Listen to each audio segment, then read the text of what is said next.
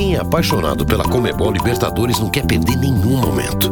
E a Amstel aproxima você de toda essa emoção, porque quanto maior o desafio, maior a nossa paixão. Paixão que não tem distância? Aí é Amstel. Beba com moderação.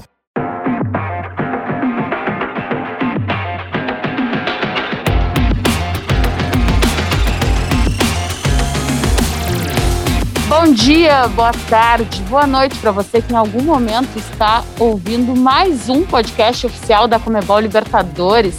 Eu sou Bianca Molina. Acabou a terceira rodada da fase de grupos da maior competição do continente. Temos muito que conversar a respeito. Comigo ele, meu parceiro de sempre, Marcelo Razan, tudo bem? Tudo bem, Bianca? Legal estar demais mais uma vez com vocês aqui no podcast da Comembol Libertadores. Vamos avaliar esta rodada excelente para os clubes brasileiros. E hoje eu tenho a honra e o prazer de apresentar Eugênio Leal, mais conhecido como Capitão América, o verdadeiro senhor Libertadores, comentarista dos canais Disney. Eugênio, seja bem-vindo, muito bom te ter aqui conosco. Obrigado, Bianca. Não precisa tanto elogio assim. Um abraço para você, para o Marcelo, para todo mundo que está acompanhando a gente aqui no podcast oficial da Libertadores. Essa competição sensacional pela qual sou apaixonadíssimo. Bom, e na última edição desse podcast nós comentávamos, né, Razan, sobre a esperança, a expectativa de termos uma semana mais positiva para os brasileiros. Tivemos menos vitórias, é verdade, mas dessa vez não tivemos nenhuma derrota. Dos sete brasileiros que estão disputando a fase de grupos, seis são líderes dos seus grupos. Vamos começar falando sobre o que está mais quentinho. O Fluminense foi o último brasileiro a entrar em campo visitou o Júnior Barranquilha, mas não na Colômbia, no Equador, em decorrência de protestos contra o governo colombiano, que fez a Comebol mudar o local da partida. E o tricolor já está no Brasil e trouxe na mala um pontinho, fruto de um importante empate fora de casa. Importante muito também pelas circunstâncias, né, Eugênio? Sim, é, eu, eu, tenho para mim assim, o, o, Bianca, que a fórmula para você conseguir a classificação na Libertadores é ganhar os jogos em casa, e conseguir pelo menos dois empates fora. Normalmente essa fórmula funciona. Você vai a 11 pontos, com 11 pontos dificilmente você não está classificado para a próxima fase. O Fluminense caiu no grupo do River Plate, que é um time de muita força na competição nos últimos anos. Então ele empatou em casa a primeira partida. Só que recuperou esses três pontos ao vencer o Santa Fé fora. E ontem ganhou um pontinho a mais. Então, nessa conta, dois jogos fora de casa, né? Nessas três primeiras rodadas, você fecha é, essa terceira rodada com cinco e liderando o grupo é excelente. Pensando na pontuação, porque ele agora vai fazer dois jogos em casa contra os colombianos. E aí ele tem que ganhar esses dois jogos para não depender de resultado contra o River Plate lá na Argentina, que a gente sabe que é o jogo mais difícil de toda a fase. E acho que o Fluminense está nesse caminho. O que ele vai precisar é mudar a postura dele nesses jogos contra os colombianos, porque até aqui o Fluminense tem sido um time que joga atrás, que ataca de vez em quando, agora tem atacado com qualidade, é, com o Fred sempre sendo muito perigoso, o Nenê criando essas jogadas, o Casares contra o River, o Kaique, são jogadores que têm conseguido em poucas oportunidades criar situações de gol que têm dado os pontos ao Fluminense. Mas o Fluminense, por exemplo, tem a segunda menor média de posse de bola de toda a Libertadores só à frente do Laguaira. Então, para jogar em casa contra os colombianos, ele vai precisar mudar isso. Ele vai ter que ter esse controle do jogo. Ele vai ter que partir para cima, prender um pouco mais a bola e construir. É o desafio do Fluminense para os três jogos que faltam. É, e ontem, como disse o Eugênio, mais uma vez o Flu teve menos posse de bola no duelo contra o Júnior de Barranquilha. O gol do empate em 1 a 1 foi marcado pelo Kaique. A gente sempre fala aqui sobre marcas alcançadas pois aos 17 anos foi a vez dele alcançar uma, é o jogador mais jovem a balançar as redes pelo tricolor na competição na Libertadores. Como o Eugênio disse, o Fluminense vai ter que melhorar muito em relação a desempenho, mais uma vez não jogou bem. Acho que dos três primeiros jogos foi o pior, né? Porque mesmo naquele empate no Maracanã contra o River Plate, nós tínhamos visto uma boa atuação do Flu. E agora o Fluminense volta a entrar em campo pela Libertadores na próxima quarta-feira, 9 horas da noite, contra o Santa Fé único time que, por enquanto, o Fluminense venceu na competição. Eu aproveito para fazer uma graça aqui, ô Eugênio. O Flu é líder do grupo, seguido pelo River Plate, que tem o mesmo número de pontos, mas perde nos critérios. E eu gosto da brincadeira que diz que o River vem de mansinho, mansinho na fase de grupos, mas depois, nas fases de mata-mata, aproveita para começar a abocanhar os adversários. É, o, o, River tem isso. Aliás, o Boca também tem muito isso. O Riquelme dizia que a Libertadores começa nas oitavas de final, porque para eles era muito natural passar de fase. Né? São times que têm essa, esse costume, estão jogando praticamente todo ano a competição e têm chegado sempre a fases muito avançadas. Então, ah, eles não têm esse susto na fase de grupos. Ah, beleza, vamos passar. Inclusive, nesse jogo é, dessa rodada, o River Plate mandou a campo apenas dois titulares de início. Ele deixou vários jogadores em Buenos Aires, outros estão voltando de Covid e tal. De fato, o River Plate priorizou o campeonato local, que é muito raro a gente ver aqui no Brasil. Eu vi o Renato Portaluppi fazer isso no, no Grêmio uma vez, num jogo no Paraguai. Mandou uma equipe alternativa. Mas normalmente a prioridade, pelo peso da competição, é a Libertadores. Só que como o River precisa pontuar, precisa ganhar o jogo no final de semana pelo campeonato argentino, na Copa da Liga Argentina, ele fez essa prioridade. Opa, Libertadores eu vou lá e conseguiu. Aliás, jogou melhor do que o Santa Fé. Era para ter vencido o Santa Fé, mas conseguiu um empate que para ele serve. É, ele ainda tem dois jogos em casa e, naturalmente, é muito favorito para passar de fase. Né? Ele é o grande, ainda é o grande favorito do grupo, embora não esteja no mesmo nível que já apresentou em temporadas anteriores. É isso. Enquanto o Flu divide as atenções com o Campeonato Carioca, o River Plate divide com o Campeonato Nacional. Nesse momento é quarto colocado, tem 18 pontos. No grupo A, seis a menos que o líder, que é o Colón.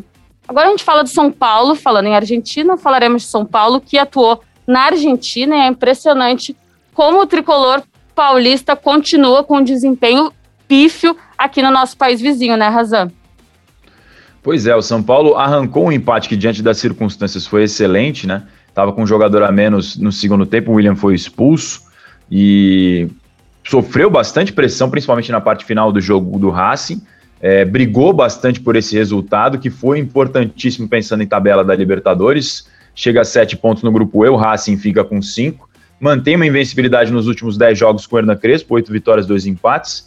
É, mas realmente, esse retrospecto jogando é, na Argentina não é lá dos melhores para o São Paulo ultimamente, com 15 jogos é, na Argentina, conseguiu uma vitória e 11 derrotas e 3 empates. Realmente não é um retrospecto interessante, longe disso. É, recentemente, inclusive em 2019, foi eliminado pelo Tajeres é, da Argentina na fase prévia ao estágio de grupos na Libertadores. Então, de fato, não tem tido grandes esperanças. Mas o torcedor do São Paulo que olha o copo meio cheio lembra que na Libertadores de 2020 o time não arrancou nenhum ponto fora de casa na fase de grupos, inclusive caiu na fase de grupos é, da última edição da Libertadores. Então, conseguir o um empate diante das circunstâncias, com o Luciano saindo sentindo, Daniel Alves saindo sentindo, jogador expulso no segundo tempo e o Racing, embora não esteja no seu melhor momento, é um time de tradição argentino grande talvez tenha sido um empate que pode fazer a diferença até para a classificação do São Paulo ali na frente.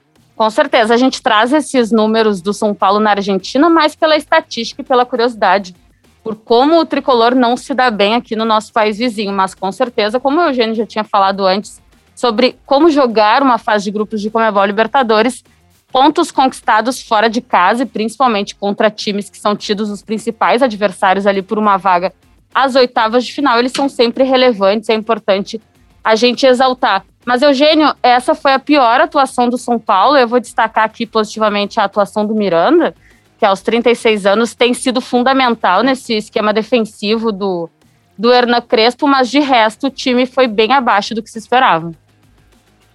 Sim, é, eu, eu de fato já não tinha é, me encantado com a atuação contra o Rentistas. E contra o, o Racing é, foi abaixo. Procurei entender o, porquê disso. É, o futebol argentino ele é, ele é muito pautado em cima da, da parte física, do, do contato, do, daquela marcação mais intensa, de você negar os espaços e trombar com o adversário. É assim eu que acompanho muito de perto campeonato, os campeonatos da Argentina, conheço bem. Às vezes o pessoal fala assim: ah, porque na Libertadores o time argentino ele chega mais duro. Não, ele chega assim sempre. É, é, é a cultura do futebol local, é um, um jogo de muito contato. E o São Paulo não soube lidar com esse jogo de muito contato. Jogo de espaços curtos, de é, entradas às vezes um pouco mais bruscas, daquela trombada ombro a ombro, ah, tecnicamente é inferior, mas o time argentino é assim. A gente está vendo, por exemplo, né, o Argentino Júnior, que tecnicamente não tem nenhum brilho, ele ganhou todos os jogos até aqui, tem 100% de aproveitamento. Por quê? Porque ele é muito físico. E é, essa foi a dificuldade do São Paulo. É, São Paulo estreou muito bem contra o Esporte em Cristal, é, de um futebol peruano que procura ser técnico com a bola no pé, mas que sem a bola não tem a competitividade da Argentina. Essa é a grande dificuldade do futebol peruano. Ele não é competitivo, ele não é físico, ele não é forte. E o São Paulo teve muitos problemas com isso. O São Paulo não conseguiu sair trocando passes da defesa para o ataque, porque a marcação alta bloqueava os passes que saíam dos pés dos zagueiros. O, o Benítez, que é o principal criador do São Paulo no meio-campo, ele sucumbiu, e ele é argentino, hein? Ele sucumbiu à marcação, é, teve muitas dificuldades. Uma ou duas jogadas em que ele conseguiu dar sequência, e aí, quando ele deu sequência, o São Paulo chegou com mais perigo, mas na maioria das vezes ficou preso na marcação. O Lisieiro também, com muita dificuldade no meio-campo. Então, acho que o São Paulo precisa, se ele quer algo mais em Libertadores, acho que ele vai passar da fase de grupos, mas ali na frente ele vai encontrar nas oitavas, nas quartas, times que vão propor esse jogo de contato, esse jogo mais forte mesmo, mais bruto, e ele precisa aprender a lidar com isso. Perfeito. Como o Eugênio falou, Lisieiro, no meu ponto de vista, eu Daniel Alves tiveram atuações bem abaixo do esperado. E como eu destaquei o Miranda, vou destacar também o Volpe, que fez possivelmente a defesa do jogo, né, garantindo ali o empate quando o Racing poderia tentar no final da partida sair com a vitória. Bom, e o São Paulo é líder do grupo. O Eugênio destacou bem já não tinha exibido um, um excelente desempenho contra o Rentistas, que teoricamente é o time mais fraco do grupo, de menor expressão em Comebol Libertadores, mesmo quando teve um jogador a mais, não conseguiu fazer um placar com mais facilidade, como se esperava, mas vai muito bem, obrigado, perdeu 100% de aproveitamento, mas se mantém invicto na competição.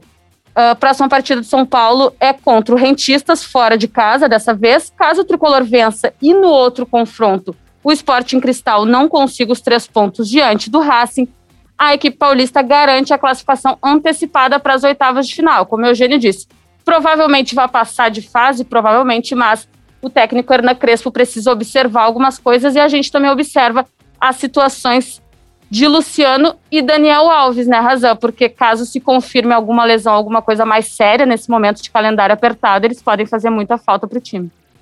E já fizeram no jogo contra o Racing, quando o São Paulo faz as alterações, o Crespo muda os jogadores, o time não consegue manter já o mesmo desempenho, são jogadores fundamentais para o São Paulo. Daniel Alves manda uma bola no travessão numa das poucas chances do São Paulo no jogo, e o Luciano finalizou para a defesa do goleiro Arias a outra boa chance do São Paulo. Ou seja, as duas melhores chances do São Paulo no jogo foram criadas com esses jogadores que estão em dúvida agora daqui para frente. Não sabemos exatamente ainda resultados de exames, não foram divulgados, está gravando nesta sexta-feira, mas o Luciano sentiu dores na região posterior da coxa esquerda e o Daniel Alves teve um trauma na perna direita. A ver como será a gravidade ou não dessas lesões, porque o torcedor São Paulino sabe que eles são muito importantes, Bianca.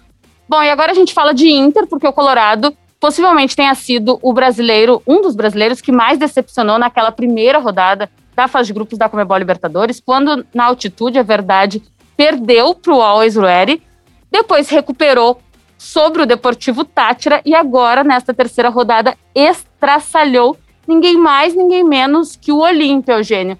O Miguel Ramírez está achando o time ideal para a disputa dessa Libertadores? Acho que tá, acho que a, a chegada do Tyson caiu como uma luva no time, ele fez uma grande partida contra o Olímpia. É, e aos poucos o Inter vai crescendo. A tendência é essa, né? Aos, aos, poucos o, o, técnico vai entendendo o time.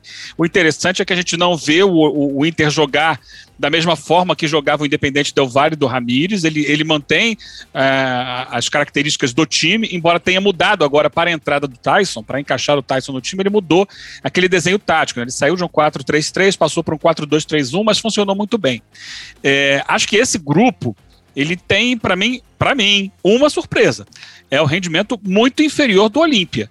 É, o Olímpia, ele perdeu na Venezuela na estreia. Gente, é, o Tátira é um time muito tradicional, já jogou muitas vezes a Libertadores, mas o futebol venezuelano ele é, é um dos mais fracos em termos de competitividade no continente. E o Olímpia perdeu o primeiro jogo fora de casa. Essa, para mim, foi a grande surpresa. E a fragilidade defensiva que ele mostrou contra o Inter, é, para mim, foi assim algo é, muito grande. Sem querer tirar o mérito do Inter, que jogou muito bem. Mas ali no segundo tempo, acho que depois do segundo gol, a impressão que me deu foi que o Olímpia desistiu. Assim, ah, tá, bom, vamos, vamos ficar aqui olhando. É, e os gols, é, a partir do terceiro gol do Inter, foram construídos com uma facilidade incrível contra uma defesa que aceitou tudo aquilo. Então a grande surpresa para mim no grupo é o Olímpia. O Inter vai crescer. O boliviano lá, o Always Ready, ele trabalha muito em cima da altitude. Naquela proposta de você ganhar todos os jogos em casa, ele está nesse caminho. Ele ganhou seus jogos em casa, e, e, vai tentar, em cima disso, construir alguma coisa. Quem sabe consegue um empate lá na, na Venezuela e aí tá classificado. Porque o Olímpia vai mal, é, o, o Tátira já foi goleado, já perdeu de novo. Então, acho que a, as vagas vão ficar com o Inter em primeiro lugar e contra o Always Red. Acho que aquela primeira rodada para o Inter serviu muito para entender que jogar na altitude não é tão simples como pensava o Ramires, né? Que jogava na altitude lá com o Del Valle e meio que minimizou, não, jogar na altitude não tem nada demais e tal. Quando ele foi a 3.600 com o time brasileiro, sentiu que é, que é um pouco mais difícil. Acho que o Inter não soube é, abordar aquele jogo na altitude e acabou perdendo.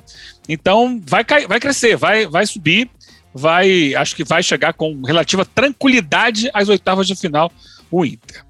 Como destacou o Eugênio, Tyson estreou pelo Inter nesse retorno, atuou como meia ali pela esquerda teve muita participação e boas participações, a bola sempre passando ali pelos pés dele. A ver, gostaria, estou ansiosa de vê-lo com continuidade em mais participações em outras partidas do Inter nessa Comebol Libertadores. O Inter, que é líder do grupo B, empatado em pontos, acreditem, com o próprio Always Ready. Quando a gente olha de uma forma até superficial, antes de começar cada edição de Comebol Libertadores, a gente vê o grupo B com o Inter, com o Olímpia e com o Deportivo Tátira, e imaginaria que ao menos até de Inter e Olímpia sairia possivelmente os classificados para as oitavas de final. Mas, como disse o Eugênio, o Olímpia vem decepcionando e foi a vítima colorada da semana 6 a 1 Agora vamos falar um pouquinho dos times que continuam com 100% de aproveitamento. São só quatro atualmente na competição e dos quatro, dois são brasileiros, Palmeiras e Flamengo. O Flamengo deu um pouquinho de emoção para o torcedor, Razan, mas no fim conseguiu vencer tanto a altitude quanto a LDU.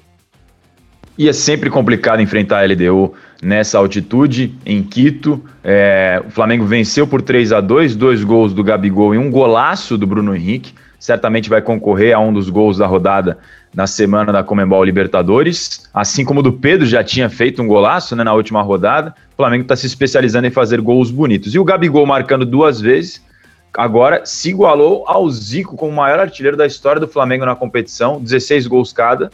É realmente uma marca impressionante torcedor do Flamengo, claro, sempre vai colocar o Zico no posto muito mais alto, não dá, a gente não está fazendo nenhum tipo de comparação, de comparação, mas é um fato histórico, um dado muito relevante na principal competição do continente, o Gabigol empatando em gols, 16 gols para cada um, é realmente de se apreciar e aplaudir. O Gabigol, que inclusive é um dos artilheiros praticamente ali da competição, com cinco gols marcados ao lado do Barreira do Atlético Nacional e do Borja, o Miguel Borja, aquele mesmo que está no Júnior Barranquilha, enfrentou o Fluminense, como a gente já destacou. Então, além de estar tá fazendo marcas históricas no contexto geral, o Gabigol fazendo a diferença também nessa atual edição, Bianca. Vive uma grande fase o Gabigol, mas Eugênio, o Flamengo, três jogos, três vitórias, dez gols marcados, é o melhor início de Comebol Libertadores da história do clube, mas continua vencendo sem exatamente convencer, né? Teve um primeiro tempo avassalador contra a LDU, mas depois a equipe conseguiu explorar ali, os pontos fracos do Rogério Ceni e especialmente pela direita da defesa e quase quase que o rubro-negro deixou escapar dois pontos bem importantes.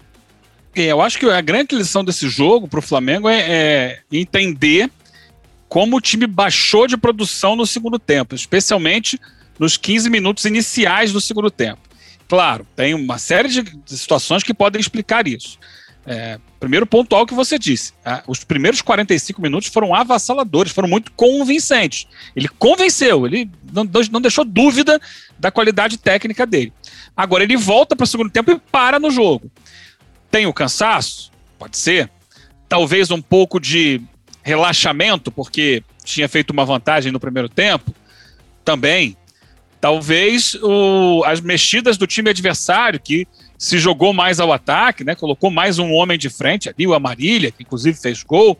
É, tudo isso pode ter pesado, mas eu, é, me, me preocupou, me incomodou olhando o jogo, como o Flamengo ele mudou a sua atitude ele deixou de disputar as divididas, ele permitiu espaços à LDU que ele não permitia no primeiro tempo. Especialmente até o gol de empate. Os primeiros 15 minutos do segundo tempo foram um bombardeio em cima da defesa do Flamengo. Era bola que vinha de todo lado.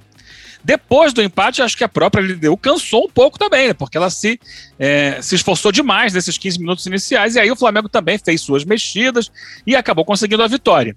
Mas é, é a questão da regularidade, né? É, é manter isso o tempo O Flamengo, ao longo da, desses três jogos Libertadores, ele oscila momentos maravilhosos com outros em que ele baixa a guarda, especialmente nisso, foi assim contra o Lacalheira também. Início do segundo tempo, depois do Flamengo ter conseguido um bom resultado no primeiro tempo contra o Lacalheira, no início do segundo tempo eles, eles diminuem o placar e depois o Flamengo vai buscar para aumentar de novo, para garantir uma goleada. Mas essa oscilação na fase de grupos não está sendo problema, porque o Flamengo está ganhando ainda assim ele está ganhando os jogos. Três vitórias, faz muitos gols, uma capacidade técnica incrível. A questão é que a gente fica pensando lá na frente. Né? Quando chegarem, a, a, o Flamengo, não tenho dúvida, vai se classificar em primeiro do grupo, mas quando chegarem as, as etapas de mata-mata, o Flamengo ano passado caiu nas oitavas. É, ele precisa manter 100% do jogo o mesmo desempenho em alto nível. É isso que o Rogério precisa trabalhar. Lembrando que o Flamengo e o Palmeiras são os times brasileiros que ainda estão com 100% de aproveitamento. Aliás, dos 32 times, quatro se mantêm assim. Flamengo, Palmeiras, Argentino Júnior, que o Eugênio citou antes, e o Barcelona de Guayaquil. Esse também acredito que seja uma das grandes surpresas, porque está justamente no grupo do Santos e também do Boca Juniors. O Santos que finalmente encontrou a primeira vitória na competição, Raza começou a dar um pouquinho mais de esperança para o torcedor depois de duas rodadas sem ter marcado nenhum gol. Foi lá e goleou o The Strongest. Venceu por 5 a 0 na Vila Belmiro, placar importante para dar um pouquinho de moral, recuperar um pouco da confiança do Santos na competição e abrir uma luz ali no fim do túnel, porque com as duas derrotas tinha total obrigação de vencer ou vencer e vencer bem o The Strongest. O 5 a 0 além de dar um pouco de moral, é, supera o saldo de gols em relação à vitória do Barcelona de Guayaquil sobre o próprio The Strongs, que venceu por 4 a 0 Então, se ali na frente conseguir outros resultados que na pontuação lhe deem é, uma condição de igualdade, esse golzinho a mais talvez possa fazer a diferença, mas ainda tem que subir o Everest, porque está ainda numa situação complicada no grupo. Marinho, Lucas Braga, Balieiro, Pirani e Kevin Maltos fizeram os gols do Santos. É, ainda tem uma situação muito complicada, principalmente no Campeonato Paulista. Mudança no comando técnico, desde que o Ariel Holan pediu demissão depois do clássico contra o Corinthians na derrota por 2 a 0 o Santos ainda não definiu oficialmente um novo treinador. O técnico interino Marcelo Fernandes vai tocando o barco por enquanto. O Santos que chega na última rodada do Paulista ameaçado até de um possível rebaixamento, vai jogar com São Bento em casa e depois enfrenta o Boca Juniors. A vida do Santos está extremamente difícil, não pode bobear e se quiser seguir vivo, tem que pensar nesse confronto com o Boca Juniors como se fosse um mata-mata, afinal de contas. No grupo C, o Barcelona de Guayaquil tem nove pontos, você destacou, 100% de aproveitamento. O Boca tem seis e o Santos tem três. Então, praticamente, vira um mata-mata esse duelo com o Boca Juniors para vencer e igualar na pontuação. E aí, no saldo de gols, também vai ter que torcer para que o Boca não goleie ali na frente o The Strongs com a mesma maneira que o Santos conseguiu essa vitória na Vila Belmiro. É, o Santos goleou nessa terceira rodada da fase de grupos da Comebol Libertadores, mas como o Raza trouxe aqui pra gente, a situação ainda é bem complicada, é o pior dos brasileiros e vai para quase um tudo ou nada agora nesta terça-feira na Vila Belmiro, né, Eugênio? E eh, no primeiro jogo contra o Boca na Argentina, o Santos até fez um primeiro tempo, se imaginava que poderia sair pelo menos com empate, lá da Bomboneira, mas no segundo tempo, depois do primeiro minuto ali que já sofreu o primeiro gol, não conseguiu resistir até então, Boca pouco tinha ameaçado o Santos, então não sei o que a gente pode esperar para esse confronto. É, o, o, Santos teve, ele enfrentou o Boca na, na Bomboneira e ele teve o ônus de propor o jogo, né? O Boca recuou, baixou as linhas de marcação, explorou os lados do campo com o Vidia e o Pavon e com o Tevez pensando ali essa, esse jogo na intermediária como um falso 9. Deu ao Santos a necessidade de ter a bola e criar, e o Santos falhou nisso. Acho que ele pode propor a mesma situação para o Boca agora. Tá difícil? Tá complicado? Vem você. Eu vou explorar o contra-ataque. Eu vou botar ali os garotos para correrem nas costas da sua defesa, que é lenta. Vem, Boca, vem para cima. Eu acho que tem que inverter essa estratégia, porque não deu certo. A defesa do Boca ela é muito experiente e é um time que agora tem jogado com três jovens no meio-campo, o Varela, o Medina e o Almendra, que dão uma proteção muito forte, né? O tal jogo físico da Argentina que nós falamos agora há pouco. Eu acho que o Santos pode propor ao, ao Boca justamente o contrário, que ele, Boca, crie. Venha você para cima de mim. E eu vou tentar jogar no contra-ataque. É, é um duelo muito interessante, dois times gigantescos, mas que é, o, tem o Santos numa, numa, situação inferior à que se imaginava, né? É, eu, quando foi feito o sorteio, eu, eu, apontei Boca e Santos são os classificados. E nesse momento que ele lidera o grupo com 100% de aproveitamento é justamente o Barcelona de Guayaquil, né? Que ganhou dos dois. Então, os dois estão pressionados, os dois estão com essa cobrança. Por isso que eu digo que é possível chamar o Boca para o ataque, porque o Boca também precisa do resultado. É, ele vem de uma derrota fora de casa. É um jogo muito interessante que tem que ser observado e encarado pelo Santos com muita estratégia, muito pensamento, muito equilíbrio emocional. Não adianta querer sair para o tudo ou nada, que é a pior estratégia. Acaba sofrendo porque justamente é o jogo que o Miguel Ángel Russo, técnico do Boca, adora. O, nós falávamos antes sobre River e Boca se pouparem um pouco na fase de grupos. Dessa vez o Boca não pode se poupar tanto porque também está ali com a corda no pescoço. O Galo é outro brasileiro que é líder do grupo. Aliás, de todos os brasileiros, lembrando, só o Santos não lidera o próprio grupo. O Galo é líder do grupo H com sete pontos conquistados e venceu com mais uma vez Hulk sendo um dos destaques, Razan. Pois é, acho que a gente tem que começar a falar pro pessoal que dá entrevista aqui no podcast oficial da Comebol Libertadores da sorte. A gente fez uma entrevista exclusiva com o Hulk. Ele fez dois gols no jogo, fez dois gols agora na vitória por 4 a 0 sobre o Cerro Portenho. Dois do Hulk, um do Vargas e um do Savarino. Vitória que dá moral pro Galo do técnico Cuca, que tem um ótimo retrospecto dentro de casa na Comebol Libertadores. O Hulk, na entrevista exclusiva que a gente fez em parceria com o Márcio Porto, falava da estrutura que o Atlético Mineiro tem, que não deixa a desejar para nenhum clube de fora que ele jogou, onde fez toda a sua carreira no exterior praticamente, jogou na seleção brasileira, deu depoimentos importantes e dizendo que estava se adaptando bem ao Atlético Mineiro é, no entrosamento é, com os novos companheiros, está vivendo uma grande fase na competição. Como a gente já destacou, é um dos que está disputando a artilharia ali, ali, com quatro gols, brigando entre os primeiros. O Gabigol é o líder, junto com o Borja e o Barreira. É, o Atlético Mineiro vivendo esse bom momento na Libertadores. Vamos ver se mais personagens que vêm aqui para o nosso podcast. Rogério Ceni, que também entrevistamos, né, Bianca? Técnico do Flamengo também não pode reclamar, afinal de contas, é líder da sua chave. É, dá sorte, dá sorte. Já sabe, tá com dúvida, o Santos tem que mandar de repente uns jogadores para falarem conosco nos nossos podcasts oficiais. O Hulk sendo fundamental nessa campanha do Galo, começou a dar as respostas que o torcedor tanto esperava e como eu passei aqui o Galo liderando o grupo H. Agora, para não dizer que não falei das flores, o último brasileiro 100% ao lado do Flamengo é o Palmeiras, atual campeão da competição, reencontrou o Defensa e Justiça, mas um outro Defensa e Justiça, né, Eugênio? Bem longe de ser aquele time que disputou a final da Comebol Recopa e conseguiu uma vitória importante para se manter ali também tranquilo na liderança do grupo e com 100% de aproveitamento.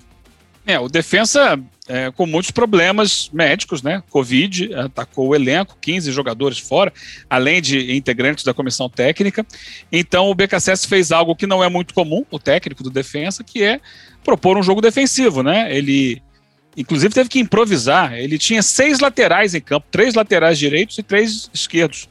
E aí ele botou laterais, dois deles como zagueiros, dois como alas e mais dois como meias. Ele fez um 5-3-2, baixou as linhas e bloqueou o Palmeiras no primeiro tempo. É que o Palmeiras consegue, no início do segundo tempo, um gol a partir de uma marcação especial em lateral, que é uma situação de jogo que foi bem explorado pelo Palmeiras. Ele recuperou a bola e aí rapidamente chegou a, a, até o Rony, que mais uma vez é um jogador que trabalha muito bem nas costas da zaga, né? Quando a bola chega para ele em diagonal, ele sempre alcança essa bola e finaliza muito bem. Aí tirou o defensa lá de trás, o defensa teve que sair para o jogo porque estava perdendo, e o Palmeiras fez o segundo gol num contra-ataque, pegando a defesa aberta. Depois ele sofreu mais do que devia, porque o defensa, sem opções do banco, fez duas substituições apenas, né? De cinco possíveis, porque não tinha opções mesmo, faltavam jogadores. É, o defensa ainda assim diminuiu o placar e no final teve chance até de buscar um empate. Então foi um jogo abaixo do Palmeiras, mas traz três pontos da Argentina. Sempre são três pontos. O Eugênio citou o Rony, o Rony que concorre diretamente com o Eugênio ali pelo título de Senhor Libertadores em 14 jogos. O atacante do Palmeiras tem 18 participações em gols e fora os gols dele mesmo, ele já vai entrando para a história do Palmeiras como um dos maiores artilheiros na competição, tá? Três gols de igualar Alex, que por enquanto é o jogador que mais vezes marcou na história da Comebol Libertadores pelo Palmeiras. Como o Eugênio falou, e a gente já vem falando aqui em algumas edições desse podcast, nem sempre os times brasileiros têm atuado como a gente gostaria e esperava, mas em fase de grupos da Comebol Libertadores, conquistar os três pontos é ainda mais importante do que exatamente ter uma excelente atuação. Bom, o podcast vai se encaminhando para o encerramento. Mas vamos passar, Razan, o que espera pelos brasileiros na próxima semana, a quarta rodada da fase de grupos da Comebol Libertadores vem aí e ela começa com terça-feira, dia 11 de maio. O Deportivo Tátira recebe o Internacional às 7h15 da noite. Transmissão da Comebol TV. No mesmo dia e na mesma hora, na Vila Belmiro, tem Santos e Boca Juniors. Jogaço no Fox Sports. No mesmo dia, porém, às nove e meia da noite, fora de casa, o Palmeiras encara o Del Valle. Transmissão do SBT e também do Fox Sports. Exatamente o mesmo horário de La Calera e Flamengo. Flamengo transmitido no SBT e na Comembol TV. Aí se organizem para quarta-feira, porque às 19 horas, mais famoso, 7 horas da noite, tem Rentistas e São Paulo. No Fox Sports e no Facebook Watch. Um pouquinho mais tarde, na sequência, tem Fluminense e Santa Fé. Na Comembol TV. E dessa vez, o último brasileiro a entrar em campo é o Atlético Mineiro, que fora de casa encara o América de Cali. E você fica ligado no Facebook Watch e no Fox Sports para ver a transmissão. Gente, a gente vai ficando por aqui. Razan, obrigada mais uma vez pela tua companhia. E até semana que vem, sexta-feira que vem, falando muito da quarta rodada da fase de grupos. Obrigado, Bianca. Obrigado, Eugênio. Esperamos que falar, falando já com classificações garantidas dos times brasileiros. Eugênio, como eu te disse no começo, um prazer e uma honra ter esse contato direto com o Capitão América, sabe tudo de Comebol Libertadores, de Copa Sul-Americana também. É sempre um prazer falar contigo sobre isso e até uma próxima. Obrigado pelo convite, Bianca. Obrigado, Marcelo. E um abraço a todos os fãs de Libertadores de futebol sul-americano. Valeu, gente. A gente vai ficando por aqui. Não esqueçam, podcasts oficiais da Comebol Libertadores no Brasil, disponíveis no Spotify, no Deezer, SoundCloud, iTunes Store. Estamos também no Facebook, no Instagram, no Twitter, na Twitch. Tem o site oficial da Comebol Libertadores, tem aplicativo com tabelas, com análises, com próximos jogos, com entrevistas de jogadores e muita coisa boa pintando por aí. Eu já falei para vocês, a Comebol Libertadores está só começando.